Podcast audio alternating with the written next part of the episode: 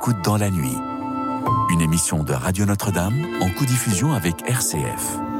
Cécilia Duterre. Le soir approche, déjà le jour baisse, le rythme s'apaise, c'est l'heure bleue, propice au partage. Bonsoir à toutes, bonsoir à tous, chers amis, chers auditeurs de Radio Notre-Dame et de RCF. Je me réjouis d'être avec vous ce soir en compagnie de Sabine de la Moissonnière et de Jonas Rosales, nos invités, en cette mi-octobre où les premiers frimas commencent à se faire ressentir et où l'actualité douloureuse nous assombrit. Eh bien, j'ai eu envie de vous emmener au cinéma ce soir et de vous poser cette question dans quel film auriez-vous aimé tenir un rôle? Film d'aventure, science-fiction, western, pourquoi pas, film dramatique ou humoristique, film policier ou d'épouvante, le choix est vaste. Alors venez nous dire quel personnage vous auriez aimé incarner et nous expliquer pourquoi celui-ci plutôt qu'un autre. De quel film d'hier ou d'aujourd'hui auriez-vous adoré être l'héroïne ou le héros?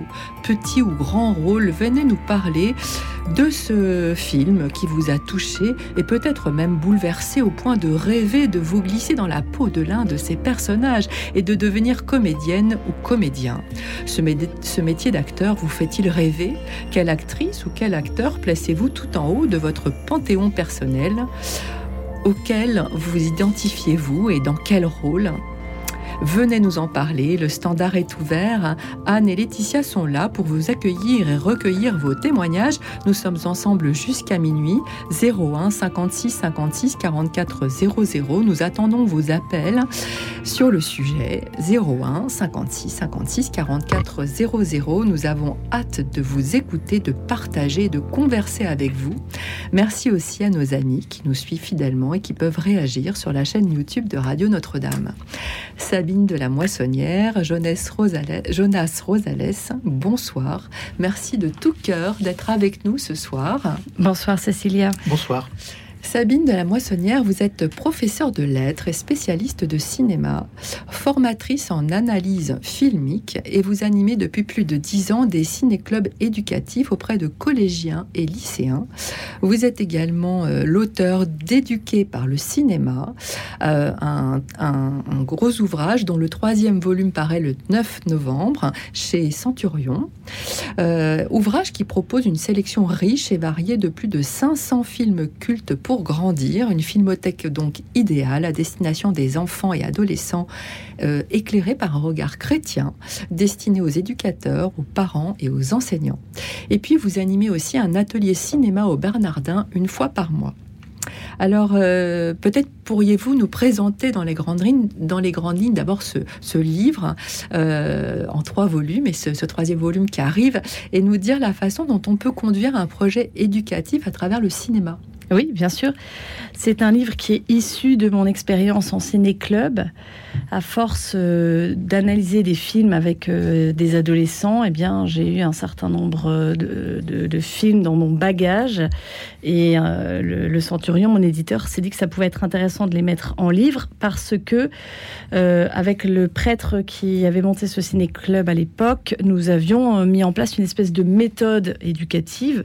C'est comme une espèce de manuel scolaire en réalité donc chaque, pour chaque film, il y a tout un appareil pédagogique pour approcher le film avec euh, des enfants. Et donc, c'est un livre qui est à destination des éducateurs et des enfants eux aussi, euh, et qui a pour but d'apprendre de, à regarder, pour ne pas être passif devant l'image, mais vraiment pour apprendre à analyser comme on le fait, comme je le fais d'ailleurs en littérature avec un texte. Il y a aussi des outils en cinéma. D'ailleurs, il y a des parallèles parce qu'il y a des livres qui sont adaptés au cinéma. Bien sûr, il y a des parallèles parce qu'il y a des livres adaptés au cinéma et puis on peut faire des parallèles même sans adaptation parce que euh, les, techniques, euh, les figures de style en littérature se retrouvent en fin de compte à l'écran. Très bien. Euh, Jonas Rosales, vous êtes euh, scénariste de documentaires, notamment pour Arte et France 5. Vous êtes spécialisé plutôt en histoire et en archéologie, et vous êtes membre de l'association Art, Culture et Foi, dont vous vous occupez de la branche cinéma. et j'aimerais, en, préambule de cette émission, que vous nous présentiez cette association. Art, Culture et Foi. Art, Culture et Foi, c'est une association qui a été créée il y a une trentaine d'années maintenant. Euh, c'est à l'initiative du cardinal Lustiger qu'elle a été créée pour euh, d'abord promouvoir la richesse du patrimoine euh, culturel et artistique des églises de Paris. Et euh, en même temps, Art, Culture et Foi s'est très vite euh, développé pour aussi présenter des expositions, s'occupe d'art contemporain, s'occupe aussi de, visites guidées dans les églises hein, et aussi de, de, concerts. Enfin, tout ce qui peut être de l'ordre culturel et artistique. Et aussi les nuits blanches, par exemple, dans les églises. Art, Culture et Foi gère ça aussi avec la mairie de Paris, avec la ville de Paris. Et depuis quelques années seulement. Avant, il n'y en avait pas. Ils font aussi des, activités de cinéma dont je suis un peu le, responsable, on va dire. Et on organise voilà, des projections et puis une sorte de petit festival euh, de quatre jours qui a lieu tous les ans, consacré à un grand cinéaste. Et cette année, ça vient de finir il y a deux semaines.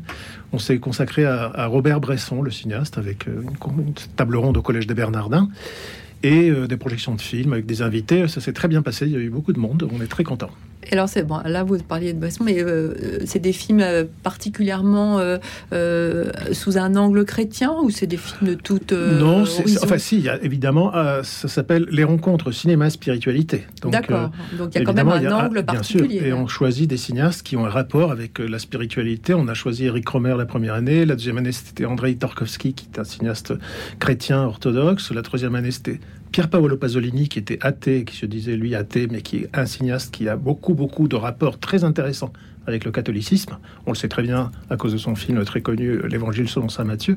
Et Bresson était un cinéaste chrétien, c'était un cinéaste chrétien croyant et pratiquant.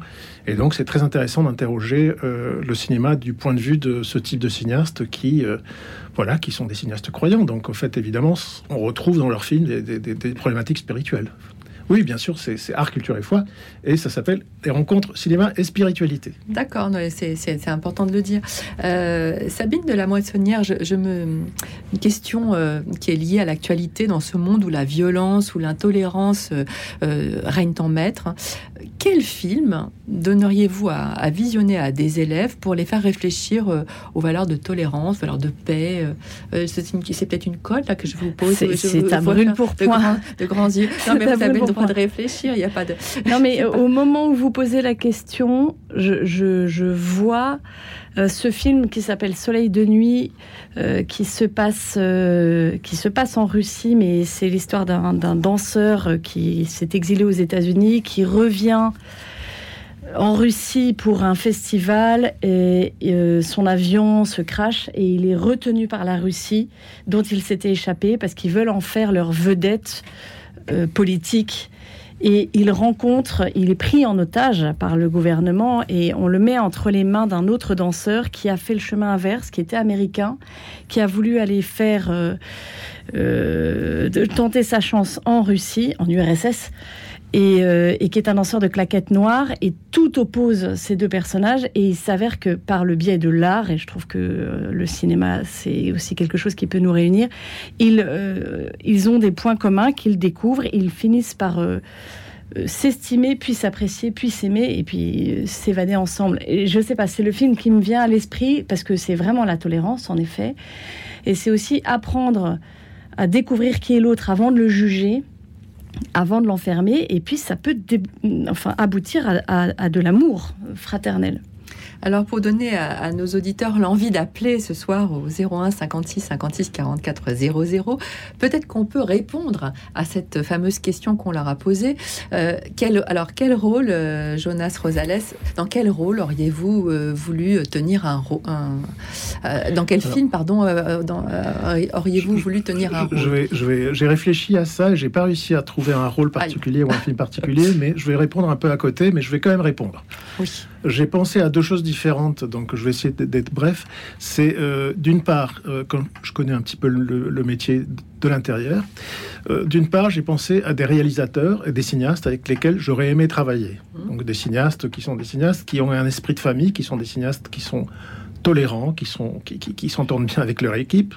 C'est pas c'est pas donné à tous les cinéastes. Il y a des grands cinéastes qui sont qui, qui sont au tournage peuvent vite devenir insupportables, comme Maurice Piala ou même Kubrick. Hein. Enfin donc, euh, qui sont des cinéastes que j'admire énormément. Piala, ça devait pas être rigolo. Hein, non non, c'était pas rigolo. Kubrick non plus, c'était pas très rigolo parce qu'il pouvait faire 50 prises de suite et puis il y a des gens qui ont failli craquer. Hein. Enfin, je veux dire, des acteurs de Shining qui ont failli craquer. Mmh. donc des cinéastes comme comme Truffaut par exemple, ça, ça m'aurait bien plu par exemple. Je pense qu'il y a un esprit de famille ou même d'ailleurs des gens comme euh, Coris Maki ou, même David Lynch. Cet esprit de famille, moi, je l'aime bien j'aurais aimé ça. ça, c'est une première réponse et je vais servir vite. La deuxième réponse. Non, mais prenez votre temps. Euh, non, non, parce que je vais pas non plus monopoliser la parole. C'est euh, alors mon physique aujourd'hui ne le montre pas, mais quand j'étais beaucoup plus jeune, j'étais plutôt svelte et j'aimais beaucoup la danse. Et donc, j'aurais aimé vraiment jouer dans une comédie musicale. Mm. Jouer et danser dans une comédie musicale. Faire des claquettes. Pas forcément des claquettes. Je pense à West Side Story, par exemple. West Side Story, qui est aussi un film sur la tolérance, à montrer mm. aux, jeunes. Hein. C'est un très beau film sur la tolérance. J'ai pensé à West Side Story ou, euh, ou à voilà, peut-être une danse un peu plus moderne comme ça. Enfin, j'aurais bien aimé, par exemple, un des, un, des, personnages de West Side Story et danser euh, avec toute la troupe. Ça, j'aurais adoré. encore de clapiche. Là, c'est de la danse. Ah, encore de clapiche, qui est un film merveilleux d'ailleurs. Voilà, j'ai pensé à ces deux choses. Donc, j'ai pas un film particulier. West Side Story, c'est un film précis. Mais mm. voilà, donc c'est deux, réponses différentes. Danseur de claquettes et de. Claquettes, pourquoi pas, Enfin, Cela dit, j'aurais jamais pu euh, être. Euh, évidemment, je rêve, évidemment, c'est du rêve. C'est complètement illusoire, c'est utopique. Mais je veux dire, faire mieux que Fred Astaire, c'est très difficile. Un peu compliqué, je, dois le dire. Sabine de Moissonnière, vous avez une, un rôle comme ça qui vous tient oui, à cœur? Oui, oui. Euh, moi, j'aurais voulu choisi un film euh, en costume pour l'esthétique, parce que je trouve ça très beau. Et, j'ai pensé à Orgueil et Préjugés, celui de 2006 parce qu'on est dans la beauté tout le temps. Les costumes sont beaux, les personnages sont beaux avec leurs failles et leurs défauts, mais ils vont euh, vers la compréhension mutuelle et l'amour, là aussi. Euh, j'aime bien cette époque et puis je trouve ça amusant cette, cette cette fratrie de, jeunes filles avec une maman qui n'a qu'une idée en tête, c'est les marier, qui, qui en devient complètement ridicule d'ailleurs. Et, et le caractère de, de l'actrice euh, qui est jouée par Kara Knightley, qui est tout à fait battante et qui ne souhaite pas se laisser mener par sa mère et qui va découvrir elle-même euh, un homme qu'elle va aimer alors que au départ il est quand même extrêmement fermé et qui ne se laisse pas du tout approcher. C'est romantique au possible ça me plaît beaucoup. C'est romantique, c'est un peu féministe parce que finalement elle tient tête à... Disons qu'elle mène sa destinée. Alors féministe, je ne sais pas si c'est le terme, mais en effet, euh, et puis on a, il y a un père euh, assez absent et qui a un petit peu abandonné. Euh, disons que c'est féministe, en tout cas c'est une fratrie de filles, donc euh, c'est certain que c'est un monde qui est très féminin, mais c'est vrai qu'elle mène sa destinée et c'est elle qui va à l'encontre de ce, ce Darcy euh, ténébreux et séduisant, et je, je trouve que c'est très beau. Et c'est aussi une très belle image de l'amour parce que ça, on sent que ça se construit cet amour. Au début, tous les séparent, ils ont beaucoup, chacun orgueil et préjugés sur l'autre, et finalement, ils finissent par se rendre compte de tout ce qu'ils peuvent puiser en l'autre et par admettre qu'ils s'aiment. Alors, chers auditeurs, j'espère que ça vous inspire et que vous allez nous appeler pour nous donner aussi euh, quels sont vos choix euh, euh, de, de, rôle, hein, dans, quel, dans vous auriez eu envie de vous glisser. et en attendant, Jonas Rosales, j'aimerais vous poser cette question. C'est vrai que scénariste de documentaire, c'est pas banal comme, comme c'est très singulier. Ça existe. alors, ça, ça, dépend de quel type de documentaire. Il y a des documentaires qui n'ont pas besoin d'un scénario, qui sont tournés au jour le jour. Si on est en train de faire une captation de, quelque chose qui a lieu euh, de façon spontanée, euh, il faut évidemment penser à une structure. Mais là, moi, je, me spécialise un petit peu dans l'archéologie et l'histoire, donc ça demande une enquête préalable et ça demande une réflexion sur la structure du film. Ça demande une scénarisation aussi, par séquence. C'est comme un film de fiction. Et une fois que le film est écrit, c'est à partir de ce moment-là qu'on peut le tourner comme un film de fiction. Donc en fait, ça dépend des sujets, encore une fois. Mais c'est un métier qui existe, un métier qui, existe. On n'est pas nombreux à le faire, d'ailleurs. Et c'est un métier qui existe dans ce type de, documentaires, qui sont des documentaires qui doivent être euh, assez écrits à l'avance. Euh, donc, encore une fois, c'est pas le cas de tous les documentaires. Donc, ça existe. Arte Arte demande par exemple des scénarios très précis, hein, des scénarios qui font 60 pages pour un documentaire d'une heure et demie et qui nécessitent euh, en effet une écriture assez poussée. Enfin, c'est... Mais alors comment vous faites? Vous vous entourez de... Parce que vous me disiez en antenne, je ne suis pas archéologue, mais ah, j'imagine que vous avez une immense culture, mais, mais du coup vous vous entourez de spécialistes ah ben, moi, La première chose à faire, c'est à partir du moment où on choisit un sujet, c'est de contacter les spécialistes. Ouais. Les spécialistes qui sont aussi les personnages du film, parce qu'en plus, on, les, les, archéologues ou les scientifiques ou les historiens qu'on contacte se retrouvent dans le film, puisque c'est de leur métier qu'on parle. Donc, au fait, c'est surtout euh, l'enquête passe surtout par des discussions et par des, rencontres avec des spécialistes.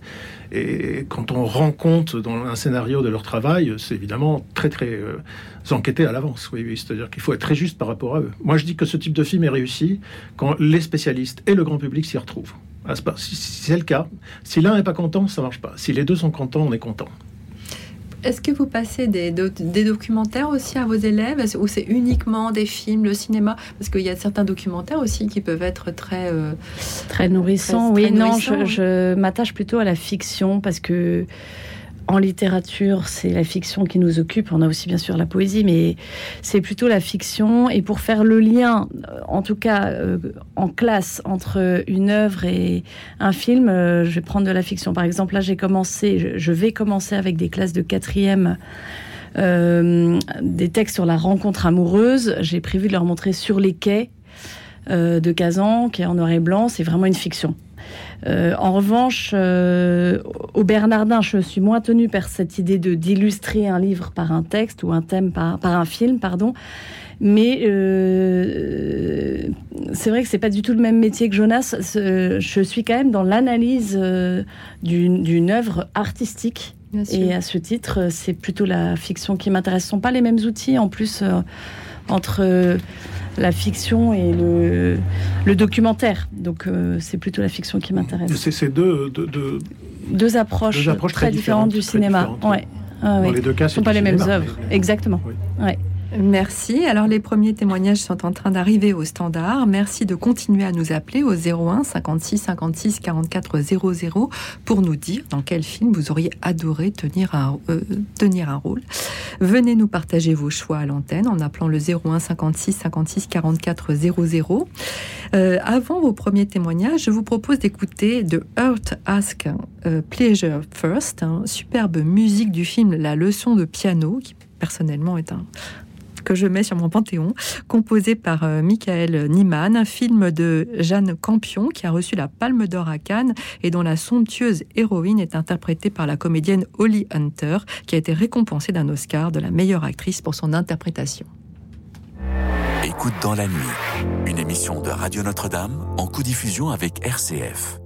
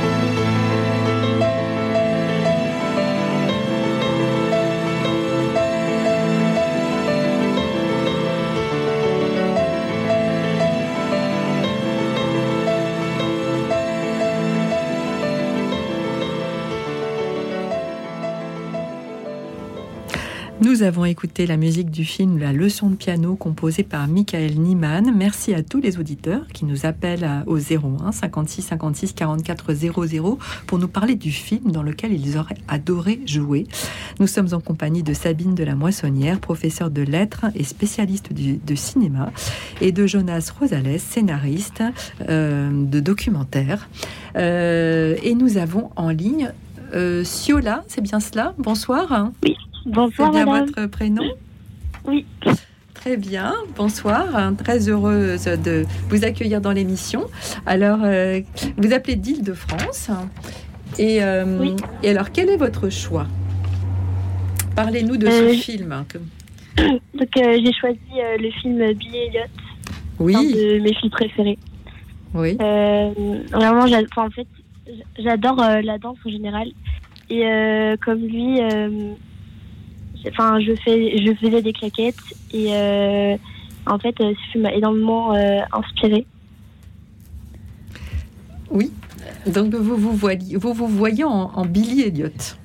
Ouais, c'est ça. Ça rejoint, ça rejoint ce que nous disait Jonas Rosales tout à l'heure. Il se voyait dans une comédie musicale. hein. Euh, voilà. Et puis Billy Elliot, c'est vrai que alors faites-nous un peu le enfin on connaît le film, mais faites-nous un tout petit pitch. C'est vrai qu'il est, il est, il est attachant pour bien d'autres aussi euh, parce qu'il est persévérant aussi euh, dans son. Ouais. Donc c'est peut-être. Euh, donc, euh, c'est l'histoire euh, d'un garçon qui euh, aime beaucoup la danse et qui aimerait plus tard être danseur. Et donc, il va, il va un peu tout faire pour, pour intégrer une grande école de danse. Et, et voilà. Et Fiona, euh, est-ce que c'est Ah, Billy. Elliot Oui, c'est Fiona. Fiona. Est-ce que c'est Billy Elliot qui vous a incité à faire des claquettes? Euh, en partie, ouais. Ah bah c'est bien.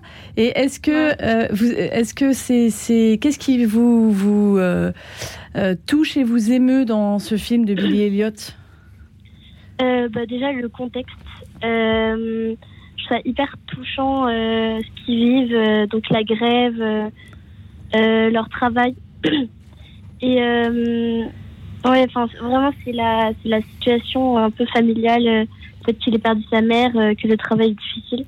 Mhm. Et euh, ça m'a touchée. Et euh, oui, en fait, euh, le fait euh, qu'il fasse pas forcément ce que son père lui dit, et donc euh, de faire de la boxe, et il préfère euh, suivre euh, sa passion, donc euh, la danse.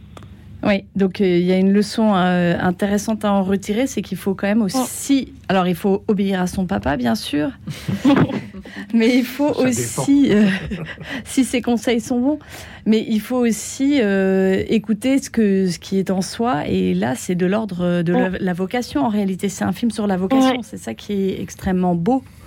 Vous vous souvenez de la scène finale? Euh, oui, du film? Ouais.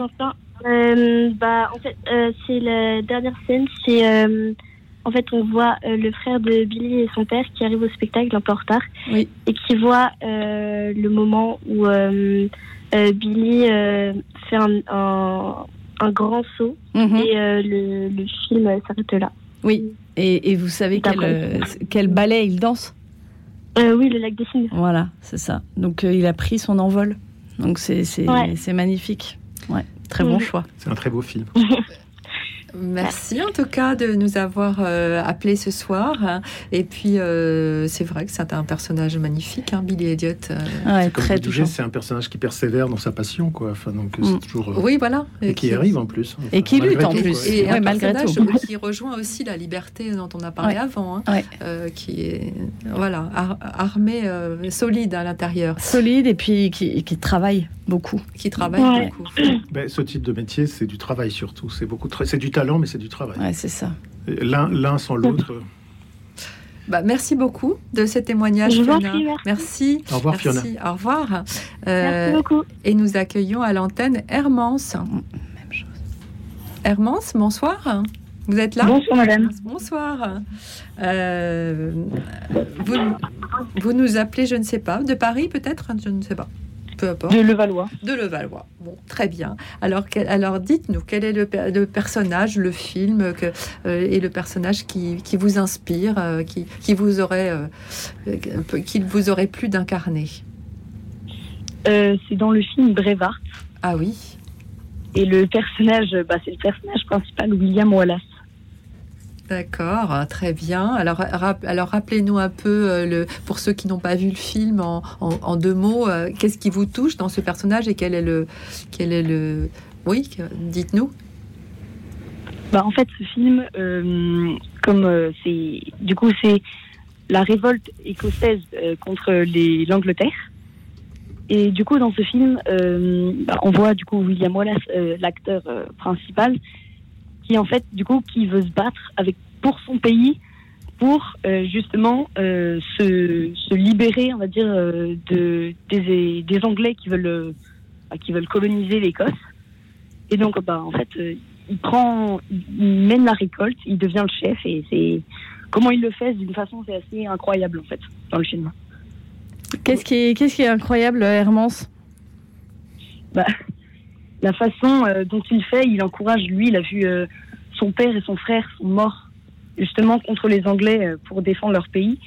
Et donc lui, en fait, il prend la, on va dire, il prend la relève de sa famille et il entraîne son peuple justement pour aller libérer, pour libérer son peuple des Anglais. Donc en fait, il prend, il prend en main, il prend en main son pays. Il, lui, il n'est pas le, il est pas le chef, il n'est pas le, ni roi ni rien.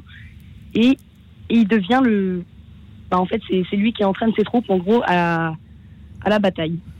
Donc c'est ça qui est assez euh, incroyable. Jonas Rodales, qu'est-ce que ça vous inspire ce, ce, personnage et puis ce témoignage C'est marrant parce qu'on est euh, d'une façon très différente de Billy Elliot. C'est aussi un personnage qui persévère dans, mm. dans son destin, quoi, enfin, dans, dans, ce qu'il croit être juste.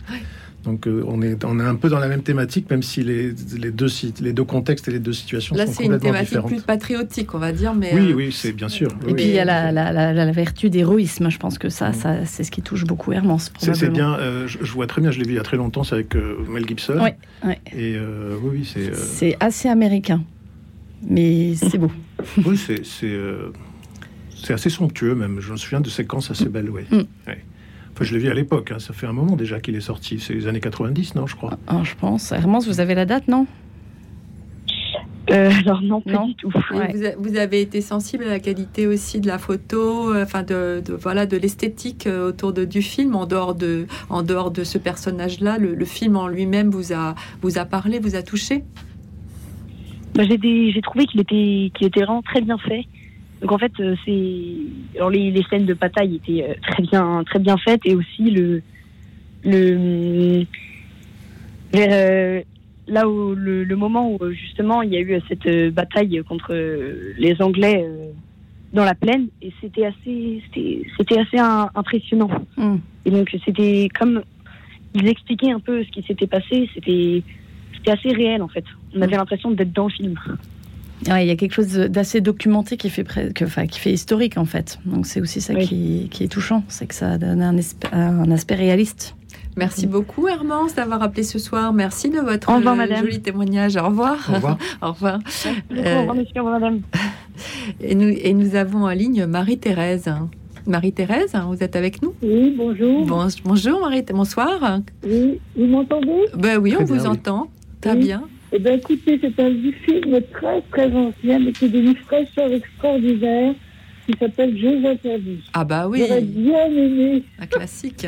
oui, parce qu'il est vraiment des films comme ça, je ne pense pas que ça... Jeux interdits. Jeux interdits. Ah oui.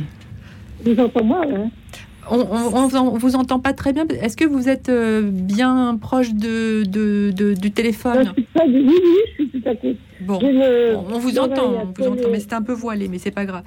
donc jeux interdits. Et euh, oui. Interdits, c'est une fraîcheur extraordinaire. Moi, j'aurais bien aimé être dans la peau de petits enfants là, qui, qui enterraient leur chien. Hum, hum. Il y, a des moments très tristes. C'est une fraîcheur euh, incroyable. C'est vraiment quelque, enfin, un film euh, qui, vous, qui vous change la mentalité, enfin, qui vous, qui vous rend dans, dans un domaine d'enfant, quoi. Vous êtes, euh, comment dire? Attendez, parce que moi j'ai 86 ans et demi, j'ai bientôt 87 ans, j'ai, euh, je suis aveugle en plus, donc je peux voyez, j'ai pas beaucoup de, les possibilités de m'exprimer, mais enfin, je pense que ça va aller. Non, mais on vous a, on vous a bien entendu, au contraire. Et euh, oui, on, euh, Jeux interdits, c'est un classique. Euh, vous voulez euh, dire un mot, Sabine de la Oui, oui, je je suis d'accord avec vous sur cette euh, notion de fraîcheur qui se dégage Ah, c'est du une film. fraîcheur incroyable. Voilà, il y vous- a, y a beaucoup de pureté, vous c'est l'esprit. Dans un autre monde. Euh, c'est vraiment quelque chose. Dans un monde justement où tout est calculé, là, c'est une fraîcheur incroyable avec un, chien qui essaye d'enterrer. Oui, c'est le monde de l'enfance et en même temps, ils ils sont pas à l'abri Oui, de, la souffrance. Il y a quand même beaucoup de mélancolie dans ce film. C'est un film qui est triste Voilà, il aussi. beaucoup- même même l'adulte est, est concerné là-dedans. Mm, mm. Ça plaît à tout le monde. Ça plaît aussi bien aux enfants qu'à l'adulte. Ça vous donne une fraîcheur telle que vous ne pouvez pas être indifférent. C'est pas possible. Eh bien, merci, merci en tout cas de, de ce, de ce témoignage et de ce film qui est un peu euh, effectivement ancien, mais qui est vraiment un classique. C'est un grand euh, qu'on classique peut- un grand qu'on peut classique, regarder. euh, Oui, avec Brigitte Fossé, euh, Oui. toute jeune. Toute avec, petite. voilà, c'est ce que j'allais dire. Avec Je crois que c'est son Fossé. premier rôle, d'ailleurs. Je crois. qu'il en sort pas mal parce que c'est tellement. On est dans un monde tellement de- de- d'argent, etc., que là, c'est vraiment quelque chose de très, très. d'une fraîcheur que- incomparable. Merci beaucoup, Voilà. Marie-Thérèse. Merci de ce joli témoignage et d'avoir appelé ce soir Oui. euh, à la radio. Merci Au beaucoup. Merci. Au revoir. Bonsoir. Euh, bah, je profite qu'il y ait beaucoup d'appels parce que voilà, ça nous permet de, de- de faire un tour de un tour d'horizon en fait. De, de, de- on voit que les voilà, c'est c'est c'est intéressant parce qu'il y a, il y a des jeunes et des plus âgés qui appellent ce soir. Donc euh, et voilà. Alors euh, Marie, on est avec Marie Arlette. Marie Arlette, vous êtes là? Oui, je suis là. oui. Bonsoir, bonsoir. Vous appelez de- Bonsoir. de la Drôme provençale et je et, et, et je, je crois que vous avez même appelé hier soir, si je ne me trompe pas. Euh, hier soir, oui, je crois. Non, non, mais je, voilà. Je me souviens de la Drôme provençale et de votre voix. Alors, euh, di- dites-nous, alors, euh, quel est le film Vous avez été Euh, figurante dans un film. J'ai été figurante trois jours, moi. J'en garde un excellent souvenir. Alors, dans quel film, dites-nous? Le Hussard sur le toit. Ah, Oh là là, Ah, ouais, quelle chance quelle chance C'est un chef-d'œuvre. C'est un chef-d'œuvre. Avec euh, Juliette, Ah Juliette Binoche, c'est hein, c'est que- ça? Oui, Juliette. Binoche. Juliette Binoche, ouais. Binoche. Vincent euh, Pérez. Et Vincent. Et Vincent Euh, non, Pérez. c'est pas Vincent Pérez, c'est Rodriguez, là. euh, c'est pas Pérez. Ah, pardon. Ouais, mais on, est- Oui. on était très nombreux dans ce film. J'ai- J'avais fait beaucoup de connaissances. Et l'ambiance était bonne alors? Ah, l'ambiance était très bonne. hein. On nous habillait, on nous maquillait, euh, on nous emmenait. C'est vrai qu'on s'occupait de rien, quoi. Alors, c'était tourné dans votre coin? C'était tourné. Ah oui, dans, dans les oliviers. Ouais, c'est ça. Ouais, c'est ça. Ah, c'est magnifique. Vous avez de la chance. Et alors, euh, vous avez euh, ensuite, quand vous avez vu le film, il y avait un, un décalage entre euh, entre le. euh, Est-ce que vous avez reconnu en fait la, la façon dont ça se passait aussi lors de- du tournage hein? Quel est le regard que vous portez sur le film fini? Ah oui, j'avais une, j'avais une très belle expérience. Puis, à la suite de, de cela, quand on a inauguré notre église à Buy en 2003, c'était le 15 juin, et on a fait appel à... Alors, moi, j'ai dit, j'ai été figurante, je sais comment ça, ça marche. Donc, on m'a retenu aussi. Ah oui, vous aviez euh, commencé une petite, euh, une petite carrière d'actrice, alors. Ouais, oui, mais ben, le, le jour de Seigneur était descendu de, de Paris et donc, donc on m'avait pris pour, euh, pour la figuration, quoi, disons. Mais moi, je dis, je suis pas, je sais faire. Est-ce que vous avez approché euh, de près euh, Olivier Martinez et Juliette Binoche? Euh, non, pas. Il y avait trop. il Trop- était trop, Trop de figurants. Trop, de figurants. Mais c'est un film qui parle aussi, euh, si je me souviens bien, de, de, de l'épidémie. Bien de sûr, le choléra. De, de choléra, Choléra, j'allais dire ouais. la peste. Ah, il y et a- euh, qui il fait y avait écho une à. grosse épidémie de, de choléra. Oui. Voilà. Et qui fait je tournais pas. J'avais le rôle d'une provençale, moi. Hmm. Et qui fait écho aussi à ce qu'on a vécu, enfin, ça n'est pas du Mm. tout évidemment le choléra, mais qui a fait écho à des épidémies plus, Mm. plus récentes. Et effectivement, c'est, ça, ça reste un film qui, qui, qui nous reste dans la, en mémoire, parce que voilà, il fait écho à, à notre. Ah oui, il y avait une Euh, grosse épidémie de choléra, ça, je me rappelle de ça. Oh là là là là là là. Merci beaucoup, en tout cas, à Marie-Arlette, d'avoir appelé ce soir pour nous, euh, pour nous rappeler ce beau film qu'est le, le Hussard sur le toit. Je, me retourne vers vous, euh, euh, Jonas Rosales. On parlait tout à l'heure des cinéastes, du regard chrétien, de, ces cinéastes chrétiens. Quel regard porte l'Église d'une façon générale sur le cinéma? Parce que pas toujours un regard aussi, euh, pas toujours tendre. Là, vous me posez une question très difficile parce que l'Église elle-même, comme institution, je vois très très rarement qu'elle se prononce euh, sur le cinéma. Enfin, je ne sais pas. Enfin, peut-être ah, Sabine me, dit que non. Euh, j'opine euh, du bonnet, mais dans le mauvais sens. L'Église a quand même été à l'origine des, des, patronages et notamment des ciné-clubs. Hein. Donc, oui, c'était une époque très ancienne. On est d'accord, c'est il y a longtemps, mais c'est quand même l'Église qui a favorisé l'introduction du cinéma dans les familles. Et aujourd'hui, on a quand même des festivals avec une vraie présence chrétienne. La, la question, c'est l'Église. Alors, l'Église, évidemment, c'est nous tous. Bah oui déjà. Oui. Alors moi, je, l'Église institution elle-même. je parlais de celle-là, oui. Oui, l'Église. Alors là, en revanche, il y a quand même beaucoup, beaucoup d'activités qui se font. Mm. Euh, moi, j'étais très étonné. Il y, a, il y a tous les ans à la conférence des évêques, il y a une réunion euh, mm. de cinéma. Mm. Et la première fois que je suis allé, c'était il y a quelques années, et j'étais très étonné de voir la quantité de manifestations, de ciné-clubs, de festivals chrétiens. Partout en France. Euh, qui, qui, qui, existent partout en France. Alors ça, ça, vient du peuple d'en bas, si vous voulez. C'est des, des, initiatives de paroissiales, c'est des initiatives de cinéphiles chrétiens. Là, il y en a plein, il y a plein de choses. L'Église, euh, disons, euh, hiérarchique, si on va plus vers le haut, je la vois mal prononcée. enfin, je je, je, je, je, tombe jamais sur des, soit des recommandations, soit des.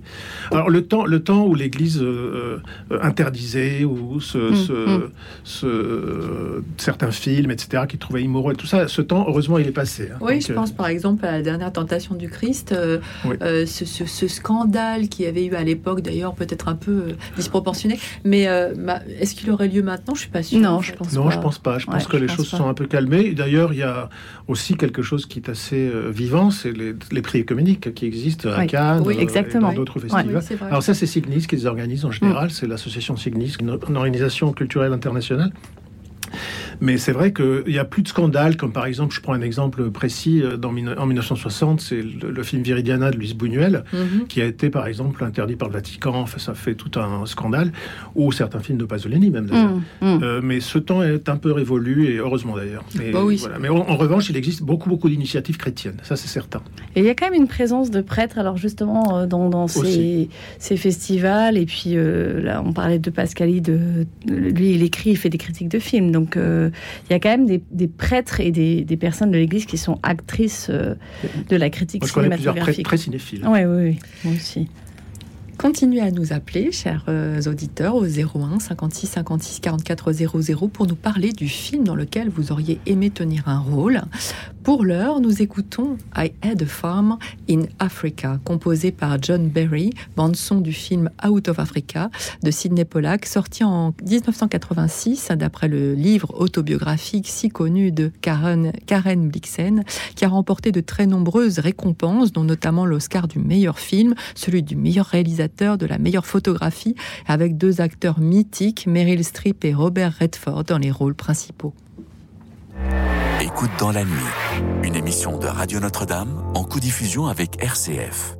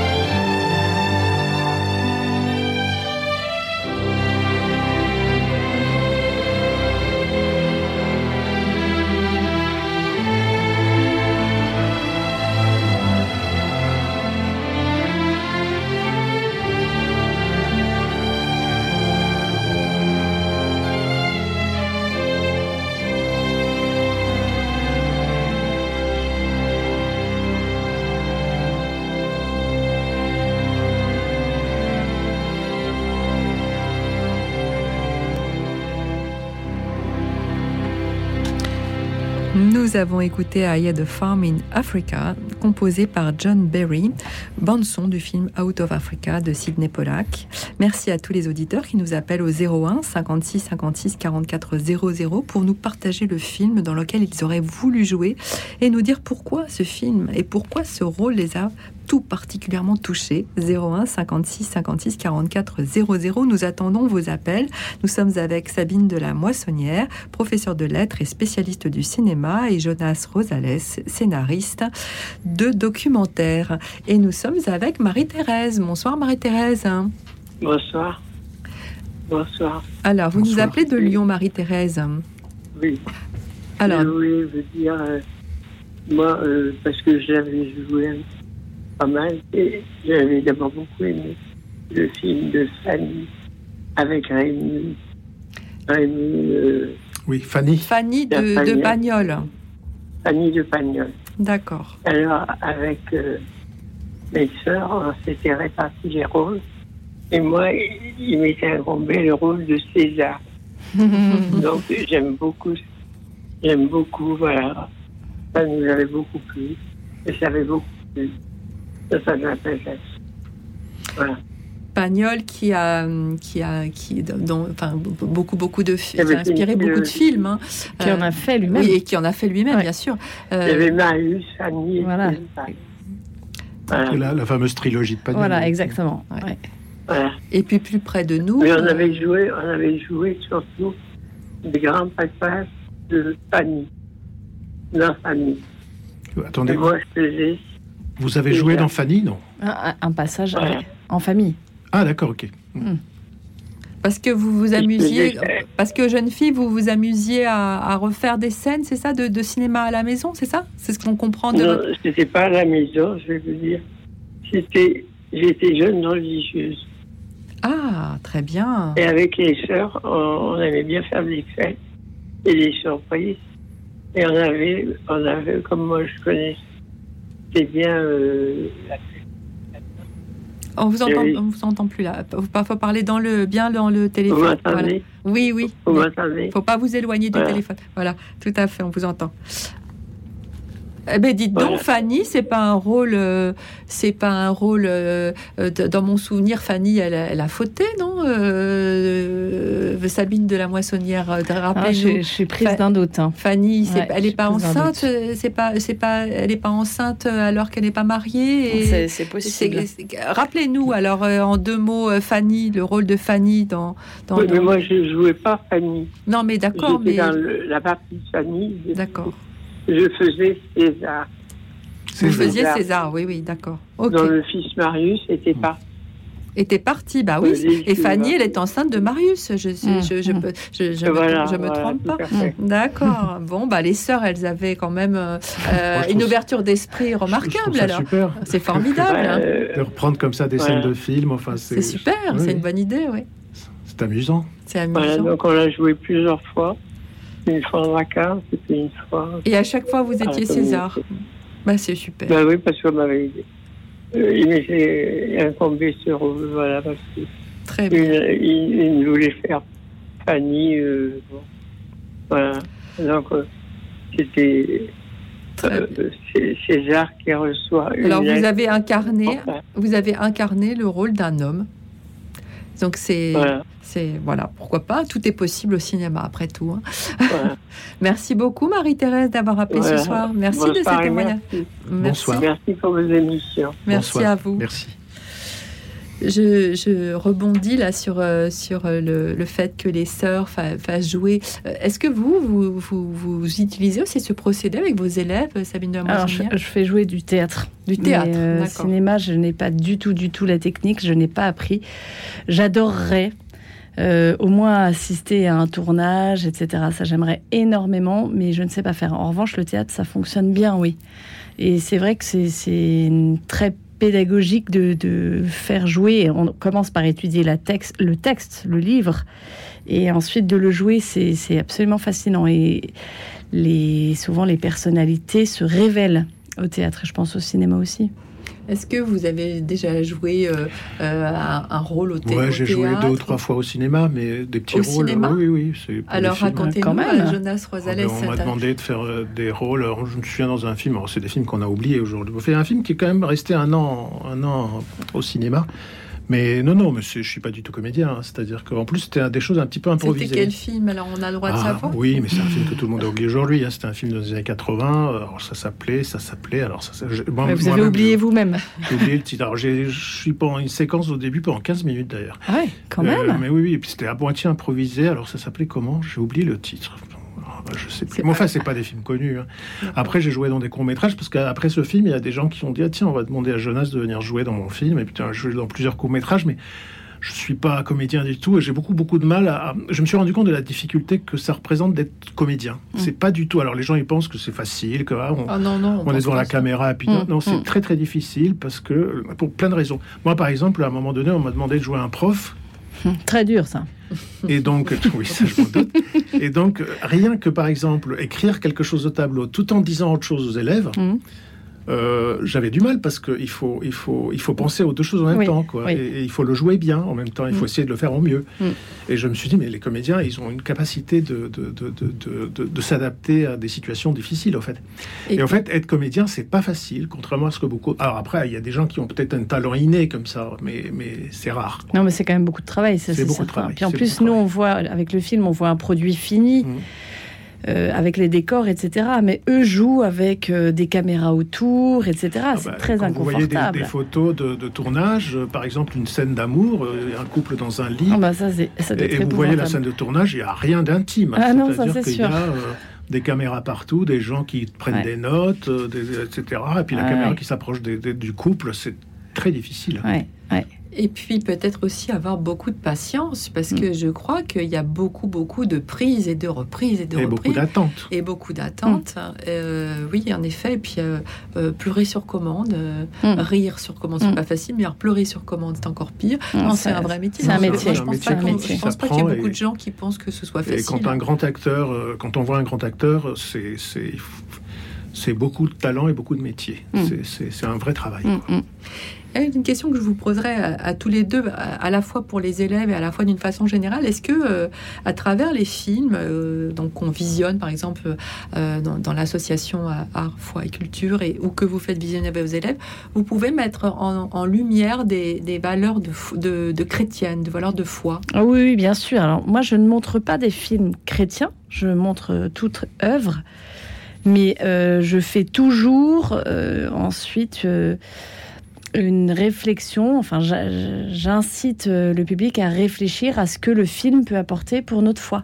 Parce que euh, souvent le réalisateur, et comme, comme tout artiste, c'est pareil en peinture et c'est pareil euh, ô combien en littérature, est dépassé par son œuvre et donc il va transmettre éventuellement des, des valeurs qui sont des valeurs humaines, mais qui, qui nous approchent de Dieu. Donc euh, je, je, suis convaincue, et je, je, pense que Jonas dira pas le contraire, qu'un film peut faire grandir euh, notre foi.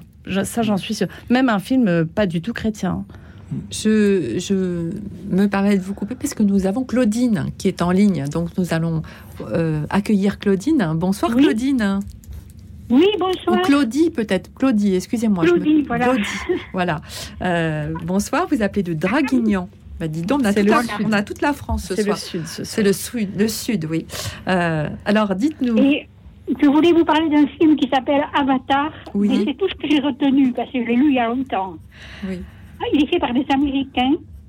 Et ce sont des Blancs, ce sont des, des, des, des êtres humains qui s'en vont dans l'espace et qui trouvent une planète où tout est immense.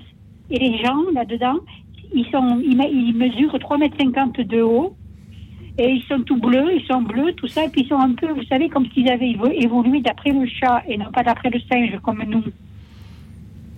Et alors, euh, ils, se sont installés, ils ont pris tout ça, et cette planète, est très très riche, elle a beaucoup de, beaucoup de métaux précieux, tout ce qu'il y a. Et seulement, il y en avait, il y a, il les, les personnages sont pris par le fait que la, tribu, ce sont des tribus, bien sûr, ils vivent dans un arbre, et dessous cet arbre, il y a un métal très, très, très précieux que les, que les humains veulent. Et alors, ça, ça, ça, les autres, ils veulent pas lâcher leurs arbres, ils comprennent pas pourquoi les autres, ils veulent prendre ça. Et alors, il y a une guerre après. Alors, les autres, ils ont des les, les, humains sont venus avec des avions, des bombes, des cela, tandis que eux, ils prennent des animaux qui ont, qui volent, et alors c'est une bagarre et c'est eux qui, qui ont gagné. Et moi, j'aurais bien voulu être la fille du chef de cette tribu, parce que, vous savez, ils avaient, euh, la technique était tellement grande chez les humains qu'ils pouvaient sortir de leur corps et se mettre dans un corps de, de, dans un corps de ces êtres très grands. Et alors, le héros, c'est ce qu'il a fait. Il a lâché son corps et il s'est mis dans le dent. Il est tombé amoureux de la, de la, de, de la fille du chef de la tribu. Et à la fin, voilà, c'est magnifique. Je voyais, ils s'aiment tout. Et puis voilà, les humains, eh bien, on les voit repartir, ceux qui ont pu se sauver. Et alors, bien sûr, les humains avaient une technique beaucoup plus avancée qui, qui existe sur la Terre maintenant. C'est un film, bien sûr.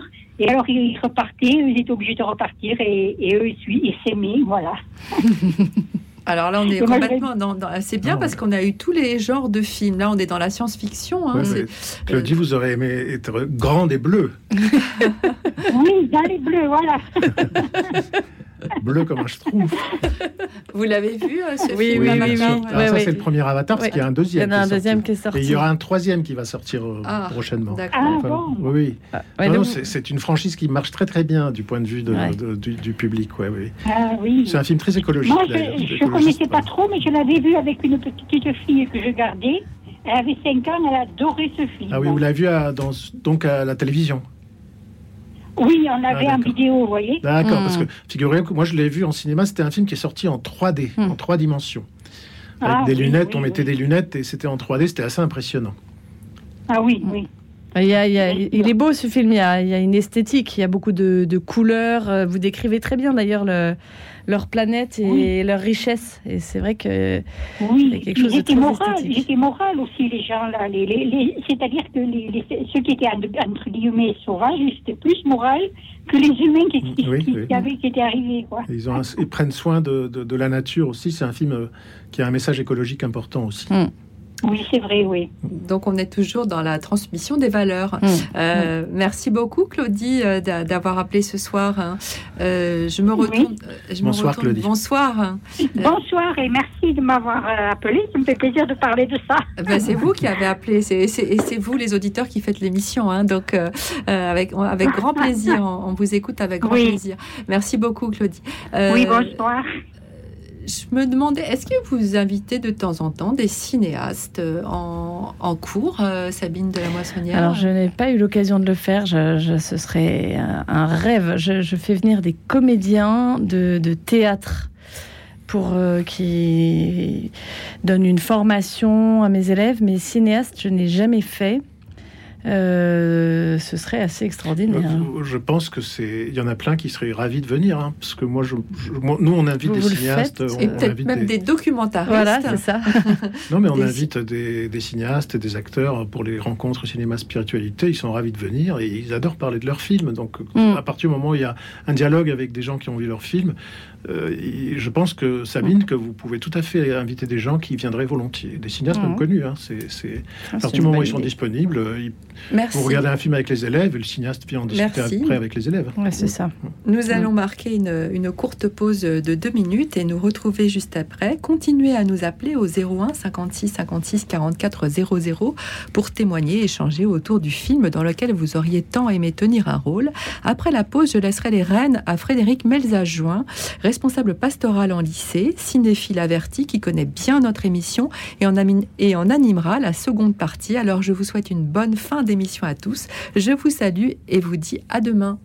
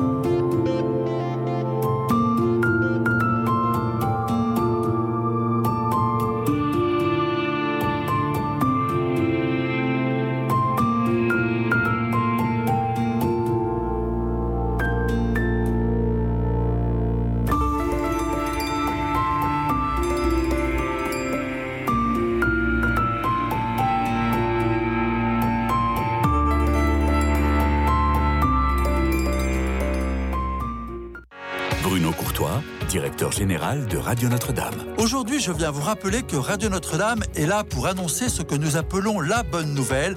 Comprenez les évangiles et le message de Jésus-Christ aux hommes de bonne volonté. Alors aidez-nous à annoncer cette bonne nouvelle en soutenant Radio Notre-Dame. C'est une radio qui ne vit que par votre générosité. La bonne nouvelle, c'est sur 100.7 en DAP+, et sur radionotre-dame.com et notre adresse 6 boulevard Edgar Quinet à Paris dans le 14e. Merci beaucoup. Notre-Dame.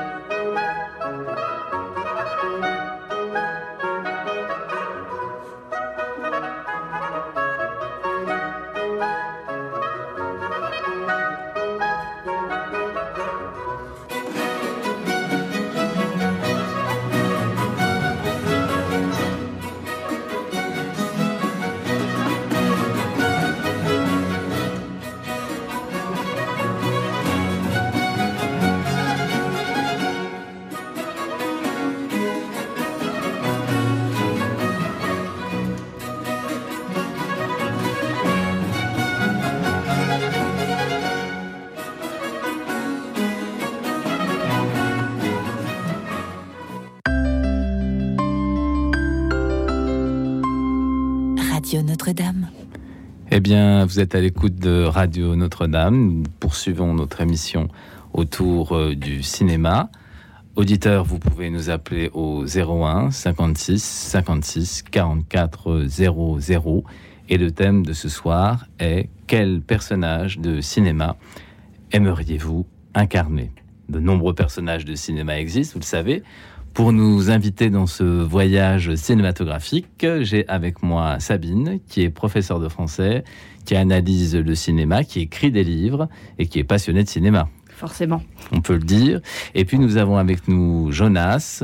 Jonas, qui est euh, réalisateur de films, de documentaires et qui est passionné de cinéma depuis bien des années. Vous avez cité tout à l'heure la comédie musicale, qui est un genre cinématographique extraordinaire. Euh, que j'affectionne particulièrement ce qui me concerne. Et puis je crois que les auditeurs aiment beaucoup aussi le cinéma qui chante et le cinéma qui danse. On aurait pu parler de Jacques Demy aussi. Oui, j'aurais pu parler de, des Demoiselles de Rochefort, par exemple. Ouais, mm. J'aurais bien aimé danser aussi. Ouais, que Vous auriez fait une demoiselle plutôt, plutôt un des forains, je pense.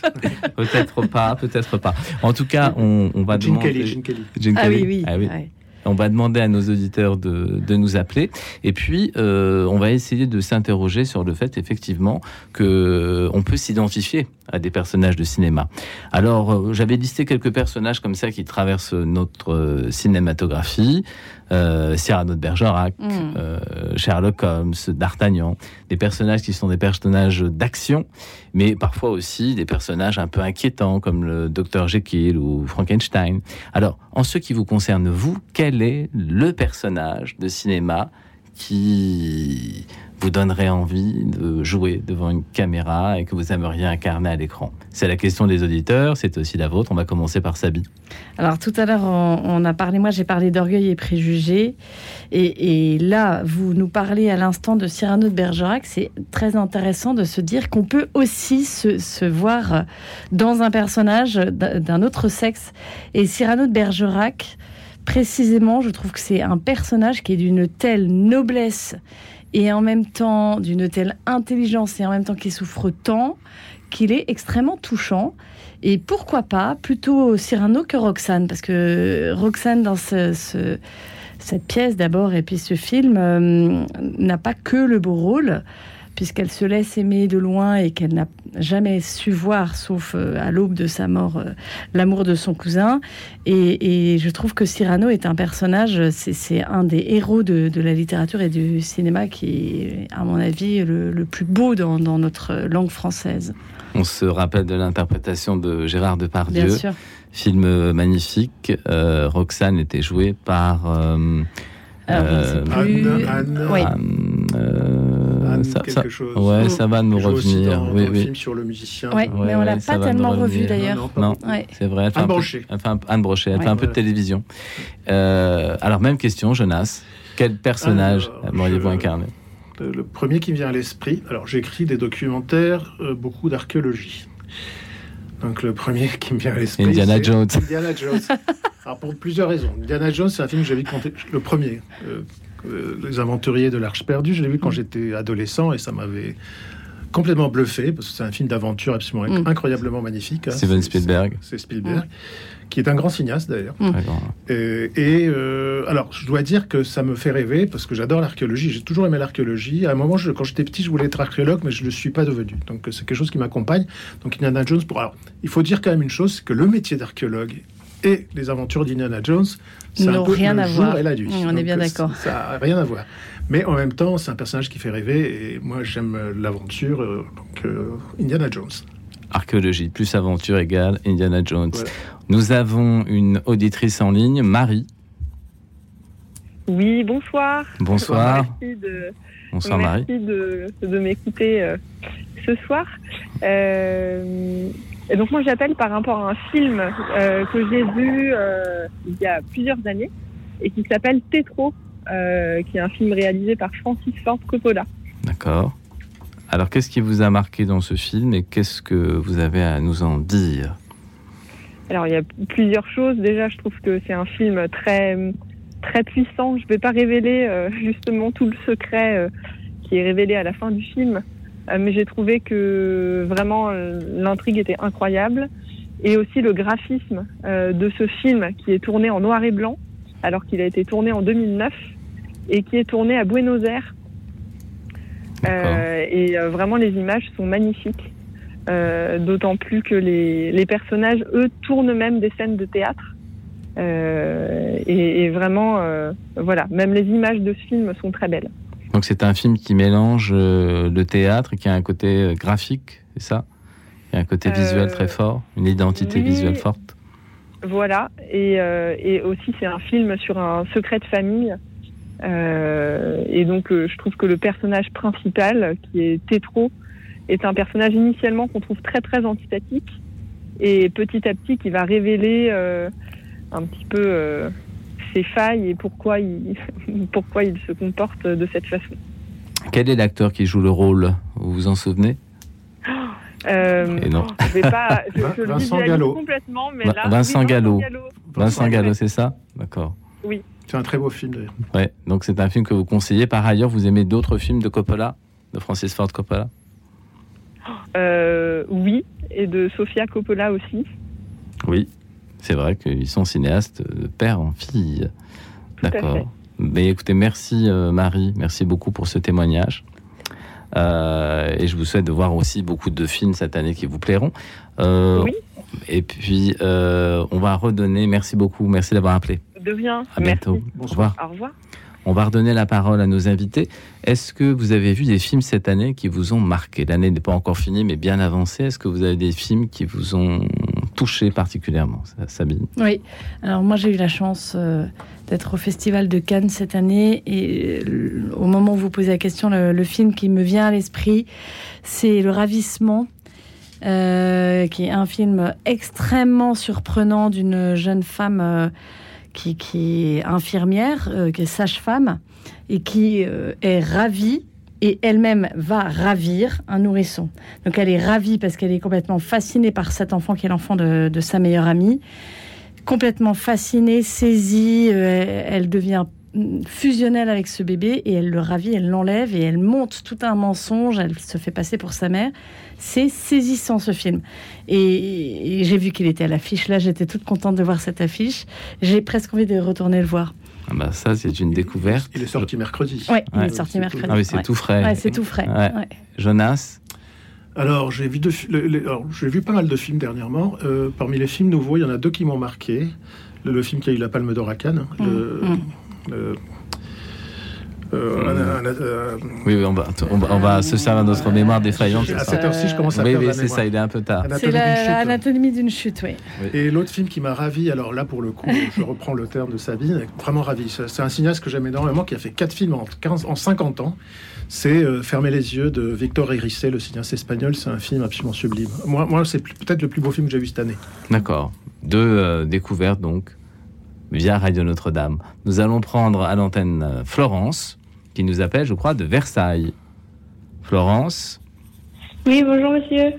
Bonjour Florence. Bonjour Florence. Euh, ah, comment Ça va bien? Oui, ça va. Ça me surprend toujours quand on m'appelle monsieur, c'est curieux. Euh, c'est parce que c'est une très jeune fille. Oui, c'est sans doute ça. Alors Florence, tu nous appelles pourquoi Pour quel euh, film? Pour un film qui s'appelle Le cœur en braille. Ah, alors explique-nous le sujet du film. C'est l'histoire d'une fille qui est en train de devenir aveugle, c'est une collégienne. Et euh, sa passion, en fait, c'est le violoncelle. Et euh, son père veut l'amener dans un institut pour euh, les aveugles. Et elle veut absolument pas parce qu'elle veut poursuivre bah, sa passion pour devenir violoncelliste professionnel. Et du coup, eh ben, il y a un de ses amis qui va l'aider à, à poursuivre ses efforts, etc. Et puis à la fin, du coup, bah, elle réalise son rêve et elle elle, est, elle va dans un concert pour, euh, pour être jugée, etc. Et bah, elle réussit. Et c'est à ce moment-là qu'elle devient complètement aveugle. Du coup, bah, c'est un peu. Bah, c'est un peu triste. Ça change un peu tout le film. Est-ce que qu'est-ce qui t'a plu dans ce film, Florence? Qu'est-ce que tu as aimé dans ce film? Qu'est-ce qui t'a euh, bah, touché? C'est que elle a, elle a persévéré, enfin, jusqu'au bout.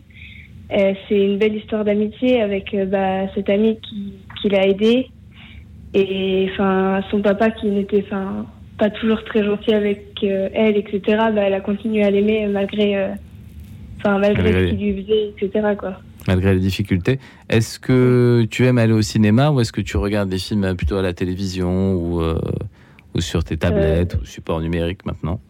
Je regarde plus à la maison sur les tablettes et les supports numériques. D'accord. Est-ce que tu as un film que tu as vu récemment qui t'a beaucoup touché en dehors du cœur en braille? Est-ce qu'il y a un autre film qui t'a touché particulièrement? Euh, bah oui, j'ai vu euh, euh, Mission il n'y a pas longtemps. Mmh. J'ai beaucoup aimé ce film. Dans un tout, autre style, la Mission. Mission de Roland Joffé. C'est ça, avec Al Pacino, Al Pacino, avec Robert De Niro, Robert de Niro, Robert et Jeremy Irons. Oui, Très, très beau film. Très, beau film, euh, beaucoup plus mystique et sur la foi. Mais le, film euh, dont vous parlez, là, Le cœur en braille, ça doit être euh, extrêmement émouvant. Donc vous n'avez pas fait verser des flots de larmes devant votre écran euh, non, moi je pleure pas trop. Ah, oh pas bah non, bah je vois que tu es une fille très forte. Donc c'est très très bien. En tout cas, on te, on te remercie d'avoir appelé. Et puis, euh, eh ben, je te conseille d'aller en salle pour voir des films. Est-ce que Jonas, vous voulez dire quelque chose Non, je, je, je, voulais juste. Euh, je remarque qu'il y a trois personnes plutôt jeunes qui ont téléphoné aujourd'hui. Et dans les trois cas, c'est ils choisissent des personnages qui sont des personnages, je dirais, exemplaires. Ouais, ouais. C'est des personnages qui persévèrent dans leur dans leur rêve. Et dans les trois cas, ça a été. Euh, je suis assez, je suis assez euh, content d'ailleurs d'entendre des jeunes qui, qui s'identifient à ce type de personnage. c'est assez édifiant. Euh, bravo, mesdemoiselles. Bravo, Florence. Merci beaucoup. Merci d'avoir appelé. Et nous allons. Merci beaucoup. Bonne soirée. Nous allons prendre. Au revoir. Nous allons prendre Julien au téléphone. Julien, euh, qui nous appelle de Saint-Brévin-les-Pins. Bonjour. Bonjour Julien. Vous euh, m'entendez? Oui, ça va bien Vous appelez, je crois, pour nous parler d'un film que tout le monde connaît, me semble-t-il, Harry Potter. Alors, qu'est-ce qui vous a touché dans cette saga de Harry Potter? Je crois neuf films au compteur, il me semble. Qu'est-ce qui vous a le plus touché Ce qui m'a touché, c'est qu'il y a, c'est souvent, c'est souvent les, les, méchants qui perdent. ça c'est bien. Ça c'est bien. Heureusement. Et je m'identifie à Harry Potter un peu. Ah, pourquoi vous vous identifiez à Harry Potter? Qu'est-ce qui vous, Qu'est-ce qui vous plaît? Parce que tous les jours je prie tout ça et pour moi, c'est pas ça serait des prières, mais ça m'aide. Et lui, et lui, et lui, les sorciers, ça l'aide. D'accord. Hmm. Il y a un rapport avec euh, une certaine forme de surnaturel, de choses qui nous dépassent un peu. Ouais, c'est ça. En fait, moi, je prie et, et, et il jette des sorts. Euh, oui, alors c'est pas tout à fait la même chose. mais non, mais je veux dire, il fait bien, il jette des sorts bien. Et, et, moi, et moi, je m'identifie à prier, euh, comme je l'avais dit une fois, le chapelet, une heure par jour. Oui, et ça me permet de. Voilà. Oui, ça permet de. De, jeter des sorts bien aussi. Oui. En priant pour les autres. Voilà. La, prière étant une façon de se mettre en relation avec Dieu, et puis le cinéma étant une façon de se mettre en relation avec euh, la vie d'autres personnages qui finissent par nous habiter et qui nous intéressent et qui nous passionnent. C'est ça. C'est ça. Est-ce qu'il euh, y a d'autres sagas cinématographiques que vous aimez en dehors d'Harry Potter? Euh...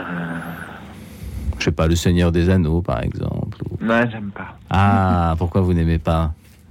Il y a de la magie pourtant. Trop sombre. Il y a de la magie, mais c'est un peu plus sombre. C'est un peu sombre. je suis d'accord avec vous, Julien. Harry Potter, c'est joyeux. Voilà. Ah, on a des amis d'Harry Potter ici et pas beaucoup de. Harry Potter, c'est des effets spéciaux magnifiques aussi. Ouais. C'est un film qui est très fort. Est-ce que vous avez lu les livres? Est-ce que vous avez. Bah oui. Bah oui. Ah bah oui, bah oui. D'ailleurs, j'étais déçu, j'ai été déçu que, quand, quand j'ai lu les livres et que je les ai vus au cinéma, j'étais déçu. Par les films? Ouais. Bah pas par les films, parce qu'on s'imagine, on, on, il y a, je sais plus quel livre où il y avait une voyante, hmm. et je l'imaginais autrement que dans le film. Et quand j'ai vu le film, j'ai été déçu. Hmm. Oui, parce que très souvent, quand on lit un livre, on devient soi-même cinéaste. Et quand on voit l'adaptation du livre au cinéma, ça n'est plus notre film. Alors parfois c'est mieux et parfois c'est moins bien. On est un peu déçu. Donc euh, c'est. Mais je trouve bien, sauf que je préfère, je préfère les livres. Ben, c'est quand on imagine un personnage et qu'on voit au cinéma qui ressemble pas à ce qu'on avait imaginé, euh, c'est toujours un peu dur, quoi. Ouais. Hmm. Même d'autres personnages, même d'autres personnages que j'avais, que je m'étais fait dans ma tête et quand je les ai vus au cinéma, j'étais déçu. Hmm. Mais souvent c'est le cas. Est-ce que l'auteur d'Harry Potter a décidé de nous donner une suite ou est-ce qu'elle n'écrit plus Ou est-ce qu'elle a dit qu'elle continuerait? Est-ce que vous savez? Je sais pas du tout, mais je sais qu'il y a eu, euh, qu'il y a eu euh, la suite après. Euh. Il y a eu un certain nombre de suites, oui. Parce que je crois que les, gens attendent avec beaucoup d'impatience les nouveaux opus de Harry Potter, que ce soit en littérature ou au cinéma. Jonas. Mais il y en a un au cinéma qui va sortir. Il y en a un au cinéma qui va sortir il y a de trois ans. Oui, c'est ça à peu près. Oui, oui, oui. Je crois qu'il y a eu neuf films hein, en tout, il me semble, Harry Potter. Jusqu'à jusqu'à l'adolescence, mais là maintenant, euh, tous les personnages, sont les acteurs largement adultes. sont largement adultes. Mmh. Oui, oui. Donc, ça risque d'être un peu difficile. Mmh. S'il y a des nouveaux Harry Potter, il faudrait peut-être prendre d'autres acteurs. Mmh. Oui. Oui, ou alors les personnages. Vont Mais les fantastiques, les fantastiques. Ah oui, oui, oui, oui c'est ça. C'est un, oui. Donc euh, dans un univers fantastique, euh, on a effectivement des héros qui ne vieillissent pas, euh, dans la littérature non plus, et puis au cinéma, par contre, bah, les acteurs prennent de l'âge et on les voit vieillir. En tout cas, merci beaucoup pour cet appel et merci d'avoir partagé avec nous cette passion pour Harry Potter. Merci beaucoup, Julien. À bientôt. Pas vous en parler. Merci. Au revoir, Au revoir Julien. Au revoir, Julien. Au revoir.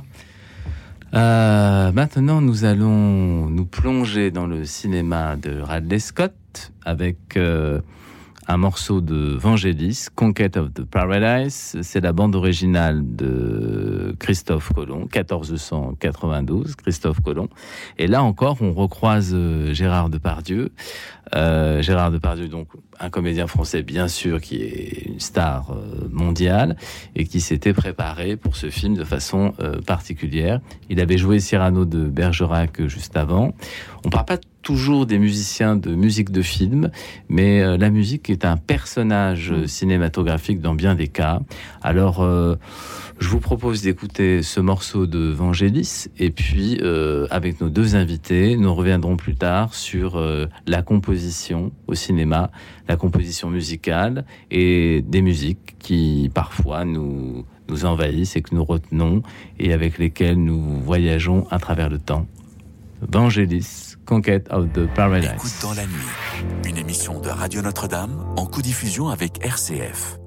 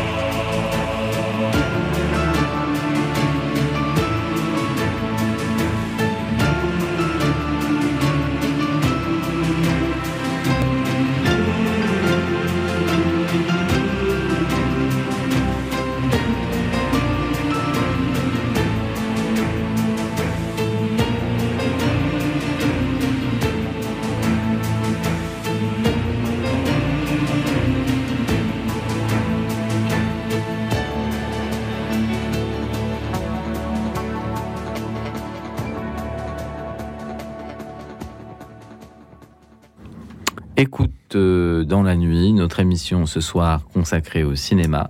Quel personnage de cinéma aimeriez-vous incarner? N'hésitez pas à nous appeler au 01 56 56 44 00. Ce soir, euh, nous avons nos deux invités avec nous. Sabine, professeur de français spécialiste de l'analyse des films, qui se sert du cinéma aussi comme outil pédagogique. Et puis Jonas, réalisateur de documentaires.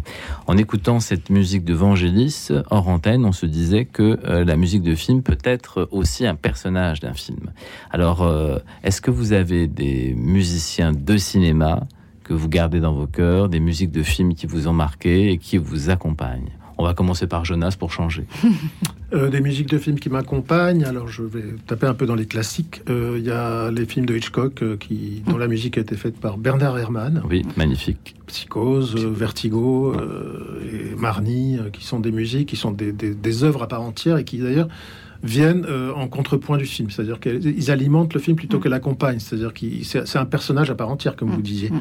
Et, donc, ça, ça, ça, ça, en rajoute une dimension au film plutôt que, que ce qu'on fait d'habitude, c'est accompagner le film et, avoir des musiques qui, vont euh, venir euh, accentuer un sentiment déjà présent à l'image et tout ça. Même si dans Psycho, on se souvient de la scène euh, de la douche, plus de la musique que de la scène. Ah ben, la, musique de la scène de la douche, elle est terrifiante, mais c'est une, une mise en musique des coups de couteau. Oui, exactement. Et on se souvient presque plus de la musique que des images. Et ah, donc euh, Bernard Herrmann. Euh, après, il y a d'autres grands, grands. Aujourd'hui, qu'est-ce qui Aujourd'hui, je sais pas. Peut-être euh, notre notre grand compositeur français qui est un grand musicien aussi. ah, j'ai un trou.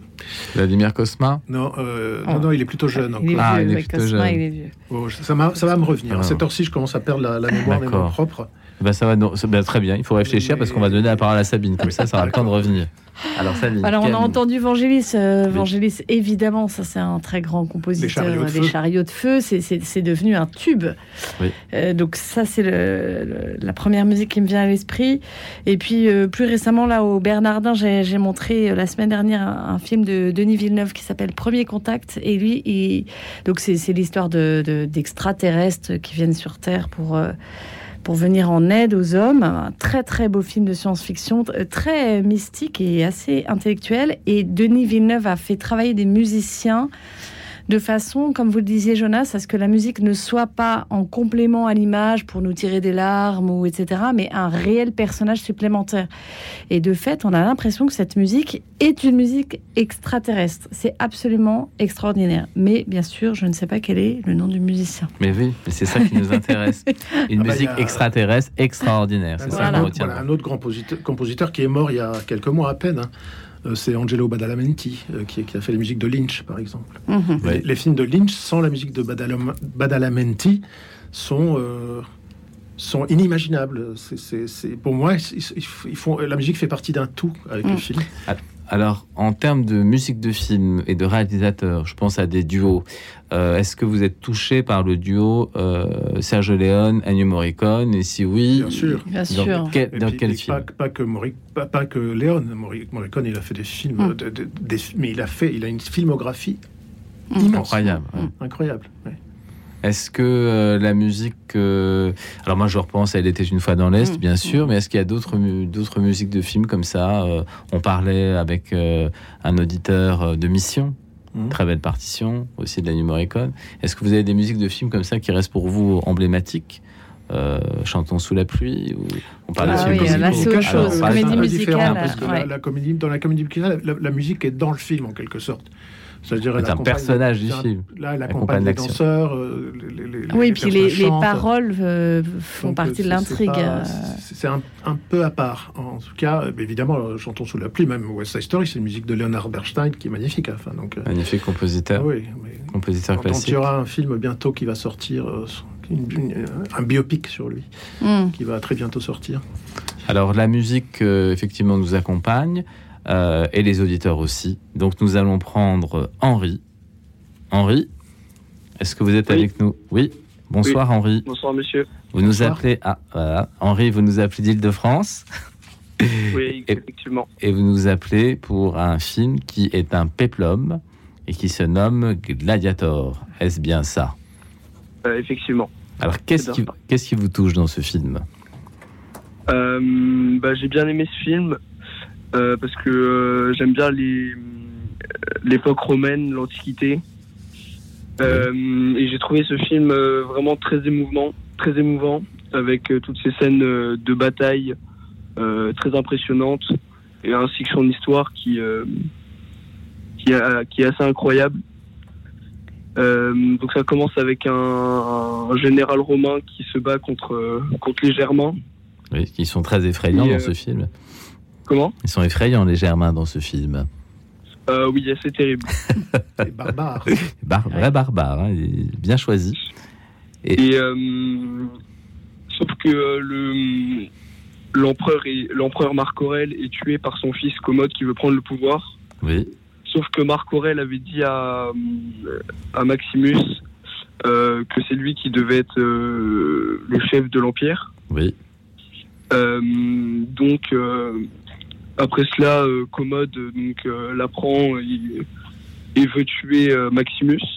Oui. Sauf que Maximus, par sa grande maîtrise des armes, réussit à s'enfuir. Oui et donc euh, bah, essaye de retrouver sa, femme et son fils. Il va être blessé, voilà. Oui, c'est hmm. ça.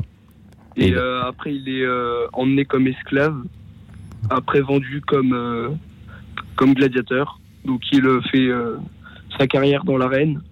Et ça, va, ça va devenir une vedette de bah l'arène. Une grande vedette qui, qui, fait peur à tout le monde et qui qui est très fort dans l'arène. Ce qui va lui permettre d'accomplir sa vengeance. Quand oui, il va vouloir assouvir sa vengeance euh, envers euh, Commode, qui ah. réussit à la, à la fin à le, à le tuer. Sauf que euh, Commode. On va peut-être pas raconter la fin. On va peut-être pas raconter la fin. On va laisser un ah, peu de suspense. Je, laisse le, je laisse le plaisir aux, auditeurs de, de, le regarder pour pouvoir. Euh, oui, de découvrir. la fin de ce film incroyable. Ou de le redécouvrir. Jonas. On va pas spoiler. Comment oui, voilà, on va pas spoiler. C'est un terme qui. A... Bah, mais euh, alors, Henri, est-ce que de temps en temps, quand on voit un film d'action, c'est un péplum, mais c'est aussi un film d'action, est-ce qu'on peut s'identifier, par exemple, à Russell Crowe, ou est-ce qu'on peut s'identifier à un héros comme ça de, de cinéma? Euh, pas tout à fait. Bah, c'est un. Pas tout à fait, parce que euh, on est, nous, on vit pas l'action euh, comme ça. C'est, on l'a vu plus comme ça, donc on peut pas tellement s'identifier comme ce personnage qui, qui est, qui s'est battu contre contre les Germains et. Oui, c'est un peu lointain. Et ses frères romains. C'est un peu lointain. Est-ce que tu vois, est-ce que c'est un genre de film d'histoire? Est-ce que c'est un genre qui te plaît? Est-ce que tu vois des films historiques de temps en temps? Ou est-ce que tu as vu d'autres? Euh, Oui. Oui, j'en vois. Euh, oui, la dernière fois que j'ai vu un film historique, c'était le dernier des Mohicans. Oui. C'est aussi un euh, roman. Un roman américain. Oui. Ouais. Et j'ai vu aussi au cinéma il n'y a pas très longtemps Vaincre ou mourir. Oui, c'est un film sur la Vendée. J'appelle euh, l'épisode de la Vendée. Oui. Est-ce que ce film t'a plu, Vaincre ou mourir? Euh, Oui, j'ai beaucoup, j'ai beaucoup aimé ce film. Oui. Ça racontait euh, pas mal de choses et c'était très intéressant. Il y avait un peu de, un, peu de souffle. Peut-être un, film, un film à part entière, bah, c'était aussi un documentaire qui a beaucoup expliqué le, la, la guerre de Vendée. Oui, qu'on ne connaissait pas forcément tous très bien et qui a pu rafraîchir euh, certaines mémoires.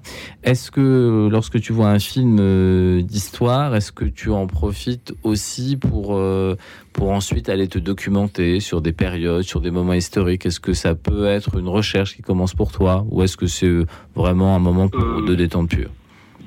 Non, pas forcément. C'est plutôt un, mode, un moment de détente. Mais comme j'aime bien l'histoire, bah, je c'est pour ça que je regarde ces films. Après, parfois, ça peut me tenter de, de regarder euh, des, des, vidéos pour, euh, pour plus euh, m'expérimenter sur ce sujet-là, mais sinon, c'est plutôt un moment détente. D'accord. Est-ce que tu as été au cinéma récemment? Est-ce que tu vas au cinéma ou est-ce que tu consommes plutôt du, du, film à la maison, sur des tablettes ou sur le téléphone? Bah, La dernière fois, j'ai regardé 20 coups mourir au cinéma, mais sinon, je regarde plus de films sur la télé. D'accord. Donc moi, je te donne un petit conseil, va au cinéma, va en salle pour découvrir un film, c'est toujours mieux. Oui. je me permets.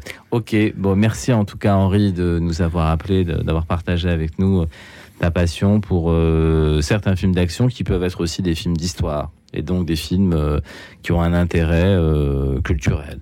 Merci Henri de ton appel. Merci à vous aussi. À très bientôt. Au revoir, bonne soirée. Au revoir.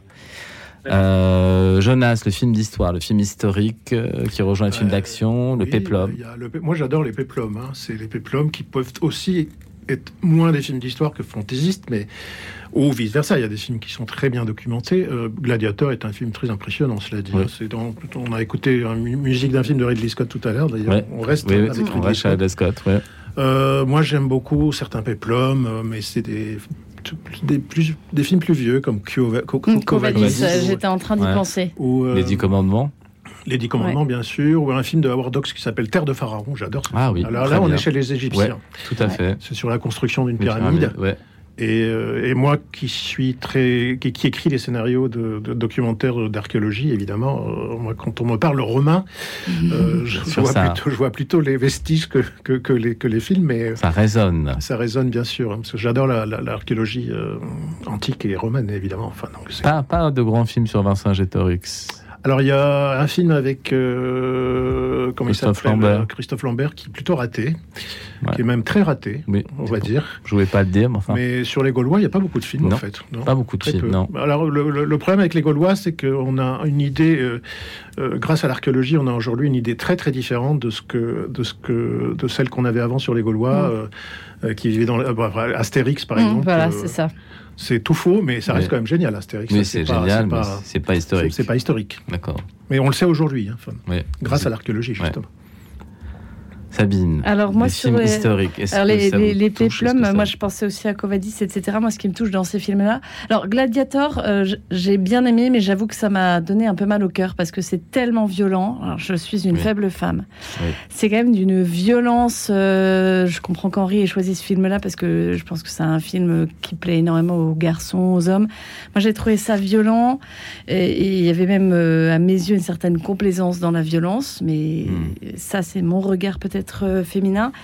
Euh, Covadis, etc. Il me touche pas mal ces films-là parce qu'on voit aussi tous les effets de l'époque, toute la recherche dans les décors, etc. Ils n'ont pas si mal vieilli. Alors on, les montre à des enfants ou des adolescents. voilà. Aujourd'hui, ils, trouvent qu'on voit tout.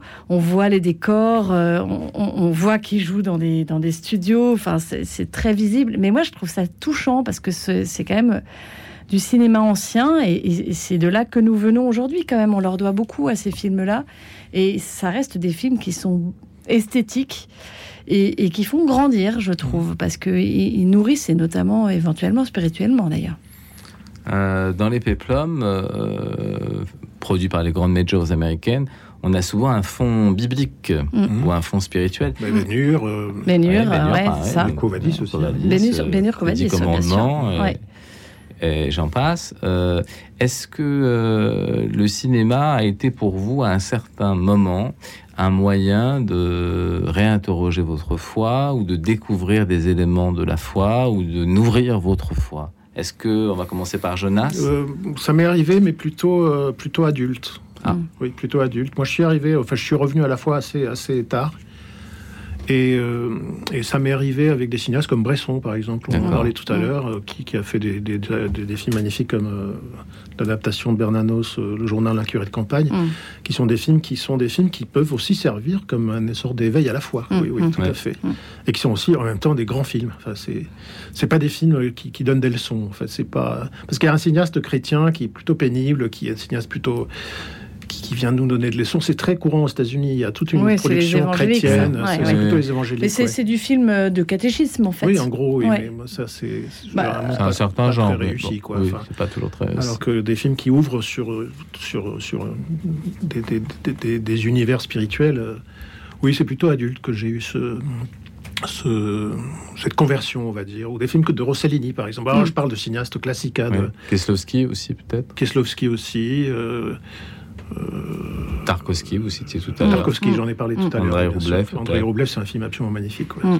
C'est un film qui parle de la foi aussi, de façon très directe. Hein, très directe. Alors, soit il parle de la foi, soit il parle de l'homme, mais, mais, vraiment l'homme euh, à l'image de Dieu. Donc, euh, de fait, ça peut faire grandir. Euh, vous vous êtes retourné à la fois tard. Moi, je suis arrivée au cinéma tard, donc c'est mm. aussi comme adulte que j'ai pu avoir des films qui m'ont fait grandir.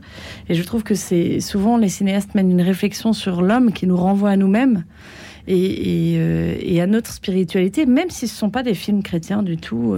Il y a, je, prends l'exemple d'un film, alors ça c'est un film aussi classique de 1950, donc je, vais loin dans le temps.